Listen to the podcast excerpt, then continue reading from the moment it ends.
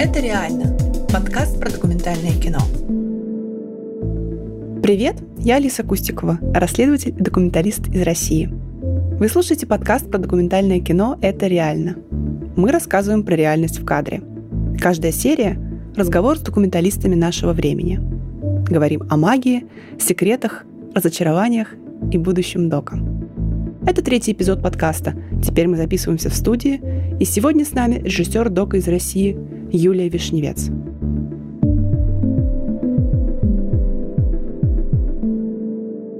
Юлия закончила филфак МГУ по специальности немецкий язык и литература. Работала переводчиком, редактором, фотокорреспондентом, а сейчас снимает документальные фильмы для настоящего времени.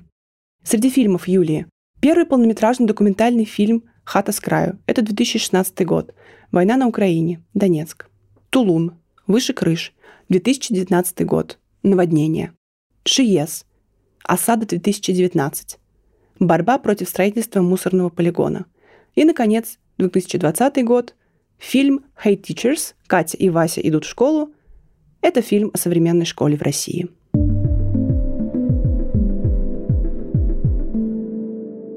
Юля, привет. Привет. Скажи, пожалуйста, как ты выбираешь героев? Ну, это всегда большая загадка, и это то, над чем ломают голову все документалисты, продюсеры, редакторы, как выбрать героя, найти героя. Нет одного рецепта. Вот. Если бы он был, то все были бы счастливы, и, может быть, никакое документальное кино было бы не нужно. Иногда герой просто встречается тебе в жизни. Иногда ты идешь от темы ищешь человека, есть определенная тема, да, и какое-то, например, сообщество, и в нем может появиться такой герой. Иногда идешь от места. Просто едешь в какое-то место, например, вот последний мой фильм, мы просто поехали в деревню, которая называется Рай. И там разговаривали со всеми, со всеми подряд. И, как ни странно, самым ярким героем оказался священник. Вот. Ну, логично, все таки в раю. Ну, да. вот. В общем, нет одного рецепта поиска героев, честное слово. Вот. Был бы, не скрыла бы. Но все-таки что в твоей поваренной книге поиска героев? Самый простой вариант, да? Ты понимаешь, что тебе нужно найти следующего героя. Что ты делаешь в такой ситуации? Смотря какая тема. Если ты хочешь снять кино про преследование свидетелей Иеговы, у меня был такой фильм, то нужно искать героев среди свидетелей Иеговы, узнать там, кого преследуют, посмотреть на их фотографии, поговорить с разными людьми. Если снимаешь фильм про протесты, можно просто выйти на, на улицу, на митинг и попробовать поискать героев там. Но это, я говорю, это то, над, над чем всегда э, все ломают голову. Нет одного рецепта, правда. Расскажи, пожалуйста, получается, что ты пришла в документальное кино из журналистики. Как э, это произошло? Я работала репортером в еженедельном журнале, писала длинные тексты. Тогда еще не было слова лонгрид, но это были типичнейшие лонгриды. И фотографировала. И часто еще работала с фотографами вместе, иногда фотографировала сама, то есть у меня был фотоаппарат. Потом оказалось, что бывают такие фотоаппараты, которые снимают видео. И тогда я стала все чаще и чаще, вместо того, чтобы фотографировать, нажимать на кнопку записи. Потому что я думала, что ну так будет, ну как бы запомнится, что, что они говорят, как они разговаривают. Вот. Потом кусочки вот этих своих зарисовок я стала складывать в такие маленькие видеоролики и ставить их э, внутрь текста лонгрида на сайте. И у меня получались такие гибридные материалы, как бы вот идет некий рассказ, и в нем появляется там герой, да, я про него рассказываю словами, а вот маленький кусочек видео, а вот маленький кусочек из его жизни, там как-то нарезанный. Вот. Это все было очень просто, потому что фотографы делают то же самое для журнала, да, они снимают человека в разных ситуациях, в разных как бы ракурсах. Ну, в общем, я делала эти ролики, ролики, и в какой-то момент была война в Донбассе.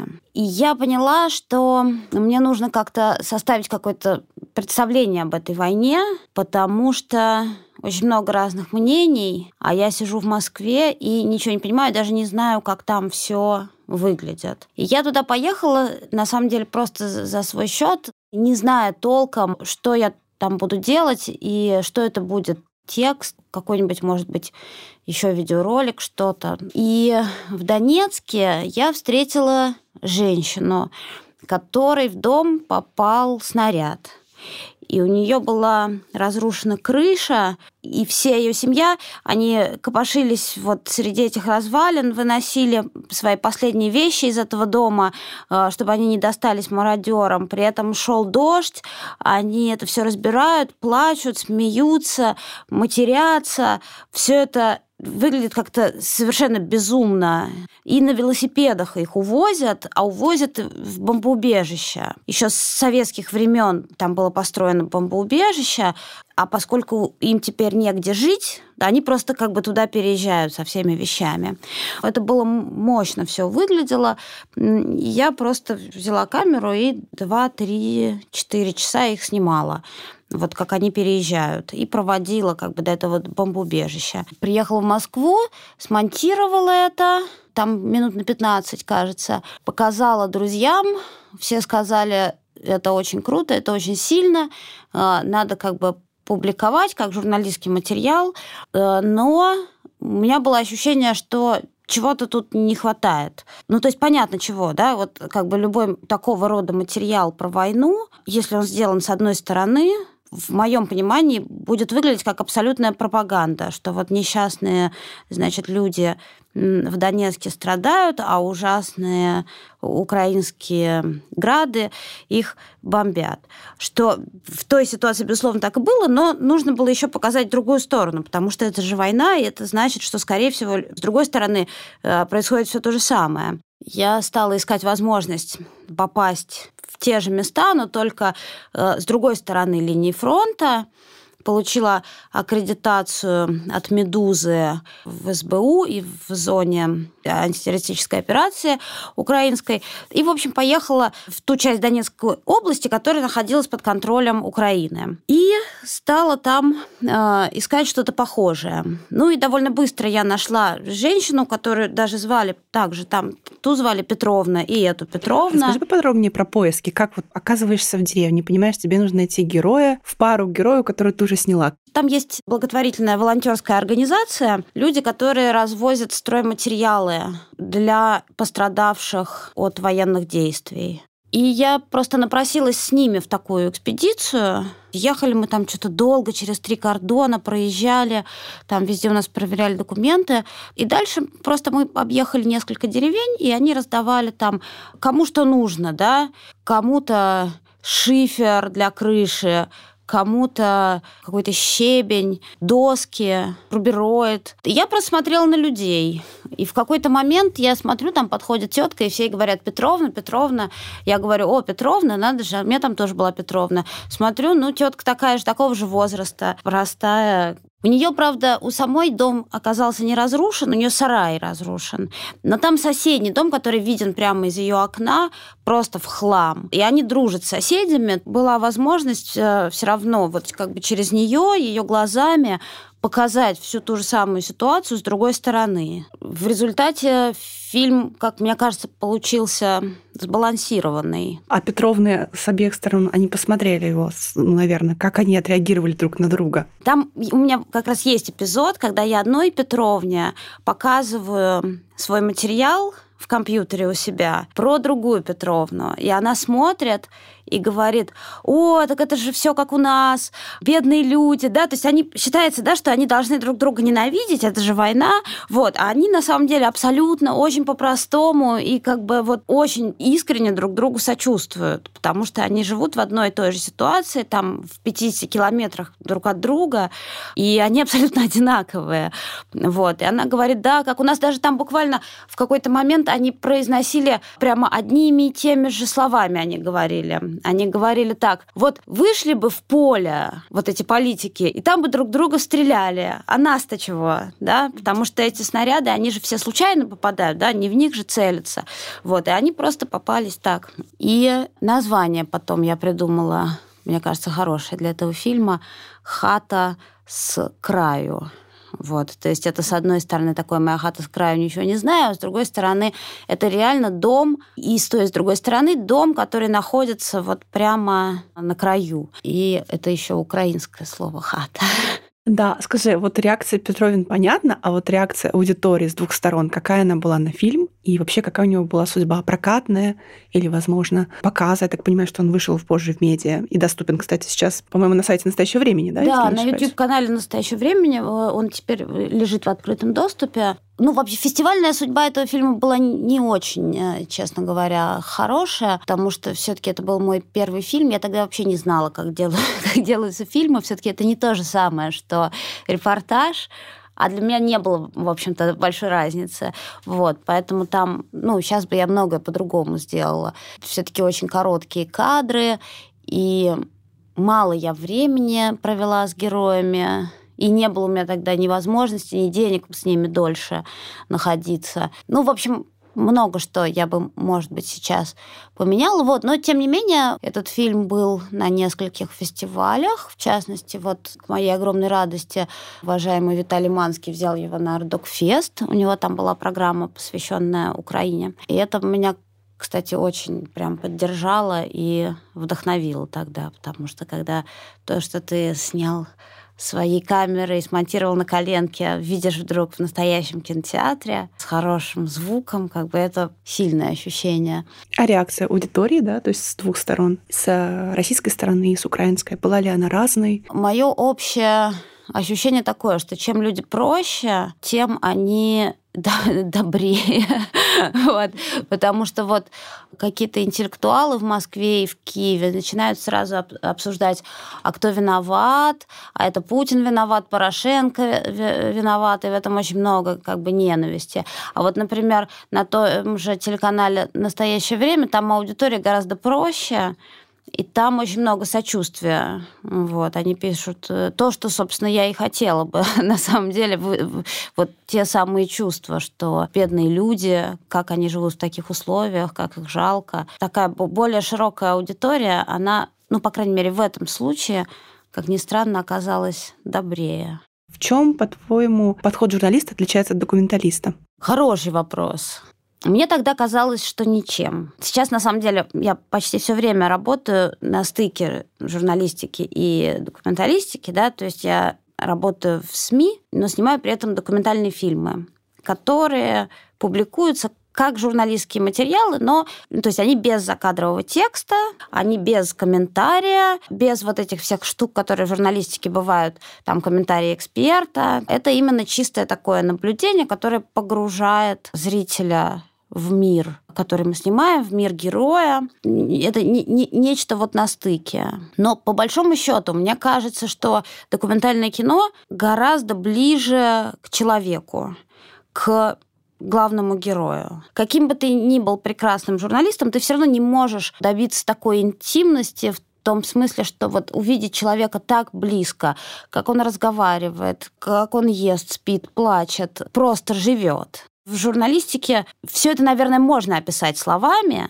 но это все равно будет другое. Мне кажется, что все равно журналистика любая, как ну вообще любой текст, гораздо более идеологизирован, чем документальное кино, и поэтому, да, мне кажется, что это все равно шаг в сторону какой-то гуманизации, ну для меня лично. А реакция аудитории, ощущает ли ты различия э, с точки зрения того, как люди реагировали на твои тексты и реакция на фильмы? Она отличается? Я спрашиваю, потому что у меня путь как раз тоже от газетного журналиста. Я начинаю сейчас какие-то первые шаги делать в документалистике, и я уже чувствую, что, кажется, документальные вещи вызывают больше реакции, по крайней мере, отклик более эмоциональный, ну, то есть, допустим, мне пишут люди личные письма, рассказывают, что они думают, что они чувствуют после фильмов. А тексты, конечно, люди тоже писали комментарии на сайт, но вот такого погружения, такого как бы плотного взаимодействия с аудиторией я, например, раньше не чувствовала.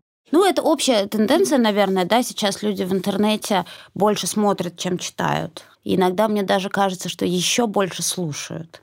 То есть я вообще не уверена про свои фильмы, которые на YouTube. Смотрят ли их люди? Может быть, они только ставят фоновый режим и слушают. у меня есть такая... Про некоторые фильмы у меня есть такое предположение. Но в целом, кажется, да, есть такая тенденция. Я ее не очень понимаю. Я вот, например, всегда... Вот я сама всегда все читаю. Э, для меня посмотреть даже трехминутный ролик это какое-то усилие. Но в целом, кажется, да. А, об этом говорит и популярность вот этих длинных интервью в Ютьюбе. Дудь, Гордеева, Шихман. Там же ничего не происходит. И там два-три часа просто люди сидят и разговаривают. Ну, это смотрят.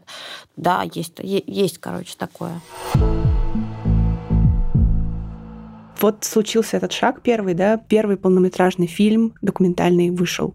А как получилось дальше, что все-таки ты двинулась в сторону документального кино, продолжила этим заниматься? Как появился сам формат в настоящем времени, который ты снимаешь? Я тогда продолжала работать журналистом, я была фрилансером, но там случилась некая тема, которая меня заинтересовала очень-очень сильно. Я подумала, что нужно снять еще один документальный фильм. Но это оказалось, конечно, гораздо сложнее, чем поехать на несколько дней в Донецк и на несколько дней в Светлодарск. Вот. Эта тема была долгосрочная. Я узнала, что некие мои знакомые, лингвист Вася и сценаристка Катя отправляются работать учителями в школу в маленьком провинциальном городке в 100 километрах от Москвы. Ну, Вася я немножко до этого знала вот именно как лингвиста, специалиста по нанайскому языку. Он такой романтик, путешественник, любитель редких исчезающих языков, просто чистый, прекрасный. Он вот, человек, который любит всех спасать. вот. А Катя, она к тому моменту закончила в ГИК, сценарный факультет, и она такая девушка э, сформированная, если знаете, статьями из журнала One Design. То есть она носительница всех идей феминизма, новой этики, убежденный борец с патриархатом, с абьюзом, за права человека, против национализма. Вот, вот все, все, все, все, все вот это вот хорошее. Она тоже хотела, она пошла в школу преподавать литературу и хотела это все донести до детей. И вот они приехали в эту маленькую школу, в этом маленьком городе, и там, конечно же, обнаружилось, что никто там не хочет слушать ни про редкие языки, ни про феминизм, ни про права человека, причем ни дети, ни взрослые, их родители, им это все глубоко по барабану, и учителя старого поколения, которые работали в этой школе всегда, им это тоже все совершенно не близко. Ну и, в общем, там был такой драматургический потенциал, что, ну, в общем, потребовались некоторые усилия, чтобы сколотить команду, но как-то вот я нашла продюсера, девушку, которой было тоже интересно этим заниматься. У нас совсем-совсем не было денег. Мы нашли двух девочек-студенток, в качестве операторов. И еще мой приятель, который еще давно из русского репортера был фотографом, тоже стал с нами работать как оператор. И мы стали ездить в эту школу где-то на неделю в месяц. Мы сняли квартиру вместе с нашей героиней, вот с Катей, и жили с ней. И каждый день мы ходили в школу на ее уроки и на Васе на уроке проводили там много часов, потом снимали э, вот все, что происходит после уроков, снимали, как Катя приходит домой, варит гречку, ужасно устает, проверяет тетрадки. Вставали потом опять в 6 утра и снова ушли в школу. Это было ужасно тяжело, на самом деле. Меня зовут Екатерина Алексеевна. Я у вас буду вести русский литературу. И я новый преподаватель в вашей школе.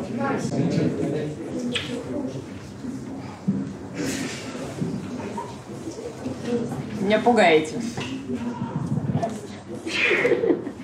А, я вас прошу каждого подготовить представление какой-нибудь книги. Я не хочу орать. Пожалуйста. Я никакие не читал. А, я не читал.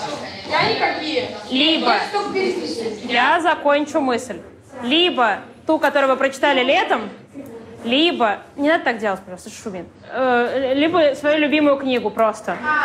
Я же могу вам доверять? Нет. Нет, не могу доверять? Очень зря. У вас занижена самооценка, вы справитесь, я верю в вас.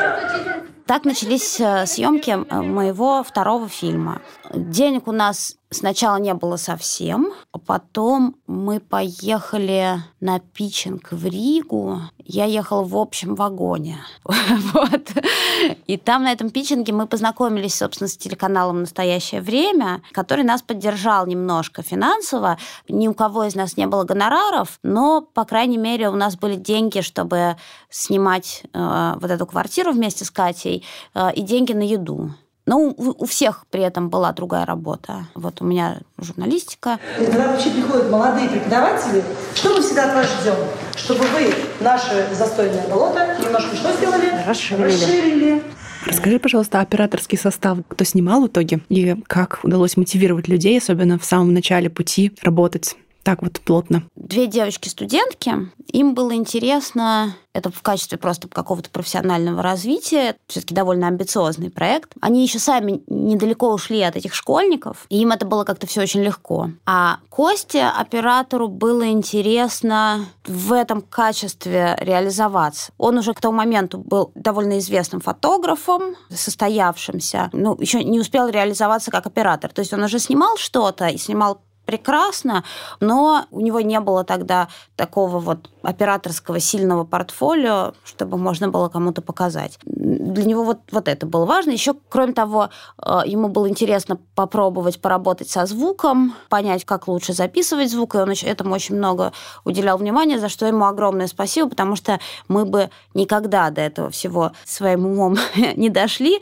И как бы то, что у нас вообще нормально записан звук в фильме, это на самом деле чрезвычайно важно. И за это вот большое спасибо именно Косте, что он об этом думал, что он думал, у кого должны быть петлички, на какой канал. Да, кстати, минутка такой технической информации, которая, мне кажется, будет очень интересна нашим слушателям. Расскажи подробно, как вы снимали на что, и с точки зрения именно звука по героям, когда и кто из героев был с петличками, потому что там так много действительно героев, и при этом все довольно хорошо слышно. Как удалось этого достичь? У нас было так. На учителя была петличка, и еще в классе был человек с удочкой. У нас не было отдельного звукорежиссера, но то есть это либо я была, либо Женя, продюсер, либо там иногда мы все менялись, и, например, я вместо Кости была оператором, а Костя был звукорежиссером. Ну, в общем, кто был человек с удочкой, который писал детей. Значит, учителя писала всегда петличка, а если с каким-то ребенком начинался разговор интересный, то просто подходишь к нему с удочкой и вот так сверху, ну ее в кадре нету, а так она сверху там торчит. Вот. Но это как бы в идеале, да. А, еще на каждой камере был накамерный микрофон, как бы для подстраховки. Потом, то есть у нас получалось четыре источника звука каждый раз. Но поскольку, значит, мы все были страшно начинающие, у нас не хватало времени, ресурсов за всем этим этим следить, э, то обязательно что-нибудь был где-нибудь брак. Мы вот потом, когда монтировали, удивлялись, потому что то, то на одном фотоаппарате на камерный микрофон вот это пушка там вырубилась, то с петличкой что-то не так, то шуршит, то что-нибудь. То есть это очень хорошо, что мы записывали звук все-таки с нескольких источников. Вот. И все равно потом звукорежиссеру нужно было это все вытаскивать. Да, а значит, по камерам было так. В классе всегда было два оператора. Один как правило, Костя снимал учителя, и у него была камера на штативе и по возможности длиннофокусный объектив, то есть крупный план. А вторая камера, это, как правило, это вот была одна из девочек, Юлия или Даша. Э, иногда я тоже была, опять же, мы все время все менялись. Э, вторая, вторая камера снимала детей. Да, то есть это как бы была такая перманентная восьмерка, но с детьми там по-разному, да, то есть иногда к ним можно было подойти, иногда подальше, иногда мы их снимали длиннофокусным объективом, иногда широкоугольником. А, на самом деле, что было и что хотелось оператору? Я старалась так особо операторов, ну, на них не давить, чтобы они сами чувствовали, что происходит в классе, сами слушали, да, то есть не то, чтобы я им говорила, снимай вот это, а я говорила так, вот э, что-нибудь интересное, если происходит, ты это снимай. А, вот. И я даже не всегда сама присутствовала на этих уроках, да, потому что и так нас там толпа. А, вот. Или, ну, то есть все равно невозможно, да, когда происходит что-то интересное, невозможно очень быстро успеть добежать до оператора, сказать ему на ухо, снимай сейчас вот это. То есть если он сам не, да, не, не настроен, то обязательно что-нибудь упустит. Поэтому, значит, вот девочки шли просто вот э, по пути своей интуиции. Я тут пересматривала ваше сочинение. И поняли, какие мы дебилы. Да? Что? что? Почему сразу что вы такое несете? Я представляю, сколько материала отсняли. То есть примерно пытались посчитать, сколько это было жестких дисков, гигабайт, э, да, минут ну, съемки, вот да, финально. Да, 250 часов. 60 смен у нас было. А я смотрела фильм, и меня потрясло то, как на самом деле, при том, что работает, очевидно, несколько операторов, они как-то гармонично ты не понимаешь, что это вообще разные люди снимают. Как удалось этого добиться, этого единства? Или, может быть, вы чувствовали, что снимают разные люди, когда смотрели снятые с разных камер? О, да, не то слово. У нас еще камеры все разные были. Цветокоррекция потребовалась потом, потому что все было разных цветов, да, там с одной камеры все зеленое, с другой все синее. Но так не надо делать. Вот, вот это я все рассказываю сейчас э, для того, чтобы молодые начинающие режиссеры знали, как не надо. Камеры должны быть одинаковые, их надо состраивать, э, звук надо писать, там не должно быть брака, об этом всем надо думать. Вот, у нас было очень много брака, но на самом деле там даже во время монтажа мы видели как по ходу вот за этот учебный год и наша команда как-то более слаженная становится. И вообще, как все начинают снимать лучше. Потому что вот в начале, вот первые уроки, там ну, такие короткие кадры там у девочек, они там туда-сюда, туда-сюда, как-то все вот так в разнобой совсем идет, и еще мы еще никого не знаем же, да, вот мы смотрим на этих детей в классе, и мы пока не понимаем, кто из них важен. Снимаем на всякий случай всех подряд, недолго, вот. А потом уже к концу года там формируется и сюжетная линия, и герои среди детей всплывают, как-то постепенно формируются, да, и уже девочки знают, что вот с ними сейчас будет интересно, а, вот что лучше их снимать. Поэтому просто как-то постепенно мы в течение года сошлись. Звучит невероятно круто. То есть получается, что вы следили за развитием ну, собственно, жизненного сюжета героев. Да, кстати, в начале фильма было какое-то внутреннее ощущение, приживутся ли учителя в школе или нет? По поводу этого были какие-то прогнозы?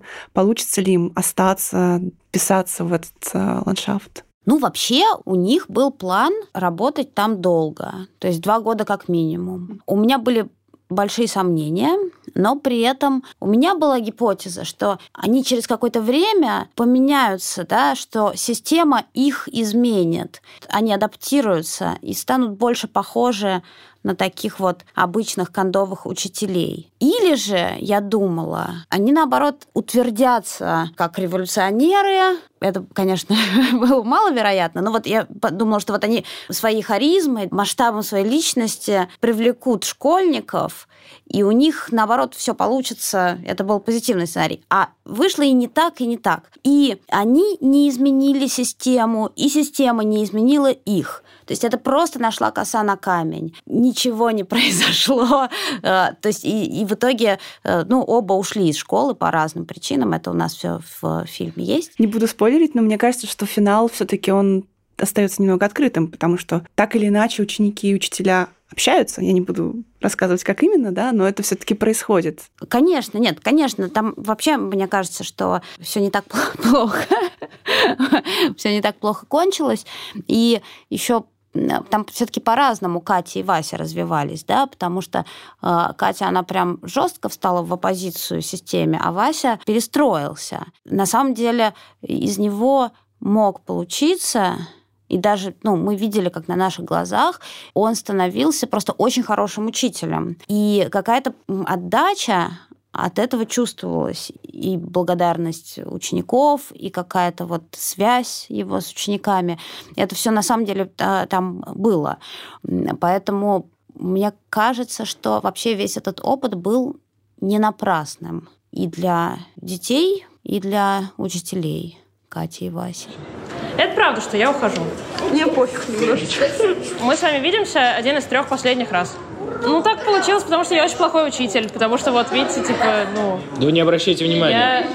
Я... школа — это не будущее. Вот в кино пойдете. В смысле, вы нас даже не На каникулах. Да, так получилось. Извини, Оль, правда. Мне очень жаль. А вы что, больше не будете у нас четверть, четверть, четверть? Я не буду вас четвертый час. Мы на вас не обижаемся почти. Почти. Черт. Мне очень жаль, правда. Когда смотришь, конечно, первый вопрос, который возникает, как вообще до школы администрация дала разрешение на съемку, потому что э, невероятно вы там свободно себя чувствуете, в принципе, снимаете. Ну, просто, и, мне кажется, это одна из самых закрытых систем. Как так получилось? Как я всегда говорила на всех питчингах, школа — это секретная военная база, куда попасть невозможно. Нет, ну на самом деле, да, мы договаривались, естественно, с администрацией школы, с директором, и мы с самого начала объяснили, что наши герои это молодые учителя. Мы не будем э, ломиться э, на уроки других учителей в этой школе, мы не будем никакие внутришкольные интриги, вот, вот, вот это все нас не интересует. Нас интересуют молодые учителя и их первые шаги в профессии. И мы как бы объяснили, что мы снимаем фильм о трудностях профессии учителя, что, в общем-то, мы и сделали. И мы действительно снимали только на уроках Кати и Васи и еще общешкольные праздники. Вот. Ну и вообще старались поддерживать хорошие отношения, дарили конфеты на 8 марта, коньяк на 23 февраля. Конечно же, были ситуации, когда нам говорили, вот сейчас вы не снимаете, но мы и не снимали тогда. Вот. Это значит со стороны администрации, а с другой стороны нам нужно было еще собрать письменные разрешения родителей всех учеников, и это тоже мы довольно-таки... Это была непростая задача. Сколько примерно пришлось собрать таких э, разрешений от учителей? Сколько заняло это времени? Да почти весь год мы их собирали. Мы приходили на родительские собрания, раздавали там, кто мог, подписывал, кто-то не приходил, кто-то отказывался. Мы потом еще уговаривали, домой ходили к разным родителям объясняли, вот когда уже фильм был снят, показывали какие-то кусочки. Вот смотрите, вот ваша дочка, вот она здесь пишет, э, вот она здесь на празднике поет. Можно мы это используем? Вот подпишите, пожалуйста. Вот, то есть это было такое занятие, а, отдельная прям задача была. Для слушателей, которые не знают специфики российской, надо сказать, что в России несовершеннолетних детей человек без разрешения снимать не, не может. Это во всем мире так. Во всем мире. Абсолютно во всем мире. В России даже может быть менее жестко, потому что если например, на улице ты снимешь какого-нибудь ребенка на детской площадке, то, скорее всего, ничего не будет, да, то есть, ну, вернее, теоретически родители имеют право подать в суд, но, в общем, в публичном пространстве. А, например, в Германии это вообще все чрезвычайно жестко. Вот любой ребенок попадает в кадр, это сразу скандал. В общем, без письменного разрешения родителей никуда. Да, и, конечно, мне кажется, что это то, что в каком-то смысле тормозит появление фильмов про детей, подростков, про их жизнь, про то, как они видят мир. Это довольно грустно, с одной стороны. А что касается вообще разрешений, такая важная история, что некоторые медиа да, или продакшн-компании, они, например, в обязательном порядке еще и со, с совершеннолетних взрослых героев собирают разрешение на съемку, потому что бывает, что герои отказываются. Вот был ли у вас такой вопрос? Поднимался ли он, когда герои были в сомнениях вообще, стоит ли участвовать или, может быть, просили бы убрать свою линию из фильма? Было такое, конечно. Но в случае с Катей и Васей не было, потому что мы им не показывали. Да, вот. ничего себе. Но мы собирали тоже разрешение взрослых. Вот директор школы, другие учителя мы собирали. И когда нам кто-то говорил, что меня в кадре быть не должно, там у нас есть такая зауч одна, которая была категорически против. Но, собственно, у нас ее в кадре нет. Но она и как бы старалась не светиться и не появляться перед камерой сама по себе. Но она важный герой при этом. У нас периодически звучит ее голос. Но без голоса тут уж никак. Здрасте. А что это такое? Э, у нас игра ролевая. Игра по гражданской войне.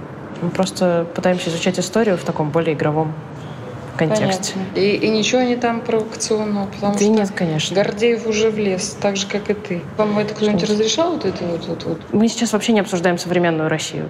Ни разу. Я понимаю. Обсуждаем 17-й год. Вы можете обсуждать 17-й год, но однако же они могут высказать то, что будет нелицеприятно по поводу России. И я потом опять буду рассказывать. Не, не, ничего такого там нет, правда. Вам что, заняться больше нечем? Ну, нам хочется как-то детей поддержать. Лучше бы учила бы детей. Я учу детей. Ты их не учишь, ты не тому их учишь. Ты упомянула, что были некоторые сложности, связанные с цветокоррекцией. Но как... это потом уже. Да, это да, уже, да. Когда мы смонтировали. Да.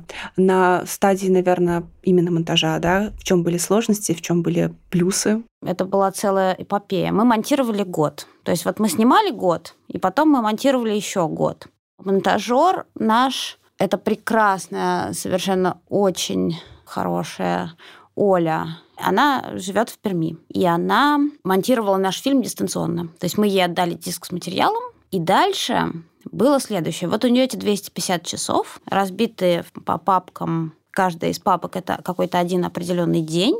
И она собирала весь материал в сцены. Это страшно себе представить, но она реально отсматривала абсолютно все. И каждый урок, каждые вот эти 45 минут она сокращала там до 10 минут и кидала нам. То есть фактически она еще выполняла функции сценариста. Она находила в этом уроке все важное, что там могло пригодиться, и кидала нам эти сцены. Вот, это была просто огромная работа, но у нее еще была ассистентка, но это заняло очень-очень много времени. К счастью, у нас еще был бортовой журнал. Когда мы снимали, мы каждый день записывали, что вообще сегодня было и на каких уроках что происходило. Ну, там коротко, там, не знаю, например, Вася кидает бумажки в Катю, Катя орет на детей, Вася рассказывает про экономику Дагестана. В общем, у нас эти все э, были такие мелкие, короткие описания, описания, вот, и Оля еще от, ну, на них ориентировалась. Вот, и, в общем, короче, она собрала весь материал в сцены. Потом мы а выбрали... сколько примерно это получилось по хронометражу, если Ой, я даже не знаю, не знаю, может, 20 часов. Это было очень много. Потом мы... Сначала мы собрали одну линию, только Катину. То есть мы взяли из Катиной жизни самые яркие эпизоды, самые яркие сцены, расположили их почти в хронологическом порядке, на самом деле, потому что у нас естественным образом история развивалась как бы от начала года к концу, и героиня менялась. Хотя, ну, что-то мы там немножко попереставляли, вот, но в целом... Вот, собрали сначала линию Кати, потом стали добавлять линию Васи, то есть брать из его жизни самые яркие эпизоды. Потом стали думать, как это все лучше перемешать. Потому что два героя это всегда сложно, да, чтобы вот внимание скачет. Но там так получалось, да, что у Кати становилось все хуже и хуже и хуже и хуже, а у Васи все лучше и лучше и лучше и лучше. Ну, результат как бы в любом случае плачевный, но важно было это показать. Поэтому мы стали вот как-то... Драматически, да, Да, в какой-то момент ага. у нас была такая... Мы, мы написали сцены, э, как бы дали самым лучшим сценам названия, написали на бумажках, сидели за столом, перекладывали эти бумажки, переклеивали. Это все было очень увлекательно. Потом собрали так, как мы приклеили по бумажкам, поняли, что ничего не получилось, надо все пересобирать. В общем, мы развлекались как только могли. Вот. Потом в какой-то момент я говорю, нет, ладно, мы забыли про все наши идеи, расположим все опять в хронологическом порядке. Вот прям как было. Вот что в сентябре, то в начале. Потом то, что в октябре. Потом опять стали как-то тасовать. Вот это поближе, это подальше. Потому что нужно же еще там, чтобы все дети, да, герои, были как-то представлены, да, чтобы зритель их тоже запомнил. И это было тоже очень непросто, да, ну вот у нас есть такой э, там мальчик Никита, да, сначала мы мало на него обращали внимание, а потом к концу года он вдруг ярко начинает выступать очень. Ну, он такой антагонист наших Кати и Васи, он все время хамит, все время с ними спорит. Но мы сначала, когда начинали снимать мы имели в виду другого антагониста. Там есть еще один мальчик Ваня, но он как-то в итоге просто слился и перестал быть интересным. А Никита, он круто очень прям притягивал к себе внимание. Но когда мы монтировали, мы понимали, что у нас в начале года Никиты нету. Ну, вернее, его очень мало. И вот мы начинаем выискивать через весь год. И дальше мы сделали папки, чтобы каждого ученика класса мы собрали все кадры вот с тем, что он вообще делает. В общем, это было все очень увлекательно, очень непросто. Ну вот ровно год заняло. Вот после такой титанической работы получилось, что Катя и Вася, она эта работа была по достоинству, в общем-то, оценена. И премьера ИТФа в Амстердаме. Расскажи, пожалуйста, как это было и как тебе, как человеку, который так долго работал над этим фильмом, было ощущать, что твой проект завершен еще на такой высокой ноте? Это было все, конечно, очень здорово. Коронавирус немножечко омрачил нашу триумфальную радость, потому что мы попали на какие-то очень хорошие фестивали, да, то есть у нас премьера была на фестивале в Кракове, таком старейшем, очень очень замечательно. Мы, и мы там даже получили спецприз э, жюри, но все это было онлайн. И вот в день премьеры, международной, а, мировой премьеры моего фильма, я просто надела красивое платье и ходила в нем два часа по квартире, потому что ну, на примере надо же быть в красивом платье. А это было, в, да, вот э, в начале мая. То есть прямо сам, самый-самый жесткий карантин который только может быть. То есть мало того, что не поехать в Краков, так еще даже просто из дома сложно там было выйти. Вот. Ну и потом тоже вот э, нас взяли на вот этот самый-самый крутой и прекрасный фестиваль документального кино в мире в Амстердаме. Но туда я тоже не смогла попасть из-за коронавируса. Но фильм был показан в настоящем кинотеатре. Оффлайн мы видели в Зуме. Туда приходили голландцы.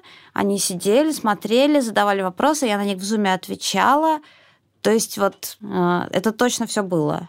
Круто, поздравляю. Нет, на самом деле это замечательная новость, мне кажется, для вообще всего нашего документального кино российского. Круто.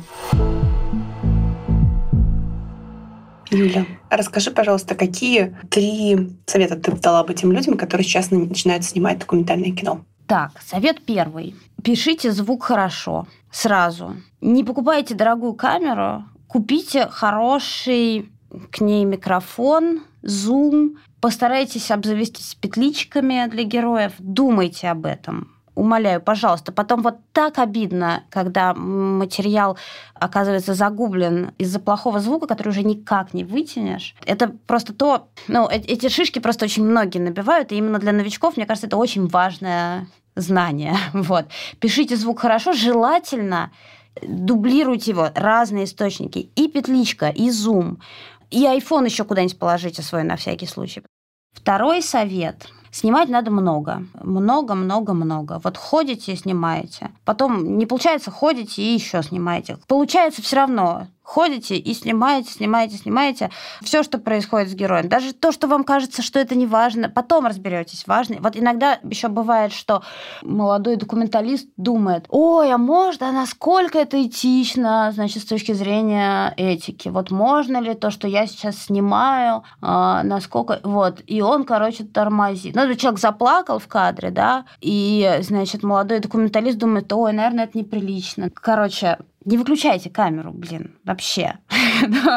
вот, потому что вопросы этики, они ужасно важны, но они возникают не на этапе съемки, а на этапе публикации. Вот, когда вы будете решать, и вы много-много раз подумаете, стоит ли вот этот кадр ставить в монтаж, не э, повредит ли это герою, не осложнит ли это его жизнь, да, вот, но когда вы снимаете, не думайте обо всем вот этом. И третий совет, э, он как бы это наоборот, короче, парадоксальный совет. В какой-то момент, когда фильм снят, вы должны понять, что он снят, и сказать себе «стоп», пора монтировать. И уже после этого ничего не снимать. Даже если вам кажется, что а вот еще произошло, вот еще произошло, а вот надо же, я все пропускаю. Нет. Вот когда вы поняли, что съемки закончены, вот, они закончены, не надо больше про это вообще даже думать. Вот, надо теперь думать только про монтаж. Может быть, в процессе монтажа вы поймете, что надо там еще, может быть, чуть-чуть что-то доснять. Но это буквально там могут быть там, ну, 5% фильма. А в принципе, вот надо как-то вот так вот мыслить, вот проектом каким-то, да, вот, вот сказать себе в какой-то момент, все, вот съемки закончили, начинается монтаж. Юля, спасибо тебе большое. Не за что. Я вот что хотела сказать еще, что вообще документальное кино такая странная вещь, где режиссер на самом деле очень мало делает, да, если есть команда, да, если есть операторы, если есть звукорежиссер, монтирует это как бы, да, тоже кто-то другой. И главное, что нету актеров, да. То есть история происходит как бы независимо от тебя. И вот, в документальном кино понятно, что, да, что от тебя все-таки, как от режиссера, многое зависит. Но меня всегда как-то совершенно восхищало и завораживало. Вот как бы это непосредственное участие судьбы в том, что ты делаешь. Иногда кажется, что ты ну, вообще ничего не делаешь, что все складывается само, формируется какая-то история у тебя на глазах. ты ее просто ловишь как вот такую как рыбку. И это именно в документальном кино. Вот, и когда э, это и снимать, и смотреть документальное кино, поэтому мне кажется очень интересно, да, потому что какая главная эмоция у человека, который смотрит документальный фильм? Это удивление, когда ты смотришь и думаешь, «А, неужели это все правда? Это все так было? И как это сняли? Я вот немножко понимаю, да, как это может быть снято, но все равно вот это вот участие каких-то совершенно независящих от тебя обстоятельств, как бы непосредственно участие Бога в том, что ты делаешь, оно вот меня очень всегда завораживает. Юля, спасибо тебе большое. Мне кажется, это отличный финал для нашего разговора. Я желаю тебе, чтобы а, удавалось ловить рыбку дальше, вот, и снимать новые фильмы. Мы будем с нетерпением ждать. И спасибо, что так здорово и подробно рассказала о том, как снять фильм, который добивается таких невероятных успехов. Кроме того, это на самом деле глубокое, замечательное кино. Спасибо тебе. Тебе спасибо. Кстати, мы записываем наш подкаст вместе с журналом «Журналист». На сайте издания будет появляться конспект того, что рассказывает сейчас Юля. Посмотреть фильмы можно на сайте ardoc.media и на сайте настоящего времени. Вы слушали выпуск подкаста «Это реально». С вами была Алиса Кустикова и Юлия Вишневец. В следующем выпуске говорим с режиссером Дмитрием Салтыковским. Один из немногих в России он снимает для Vice и CNN. С разговора с ним узнаем, что из российской повестки интересно миру и почему.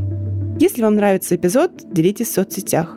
Ну а если хотите стать частью комьюнити нашего подкаста, ищите это реально в Телеграме.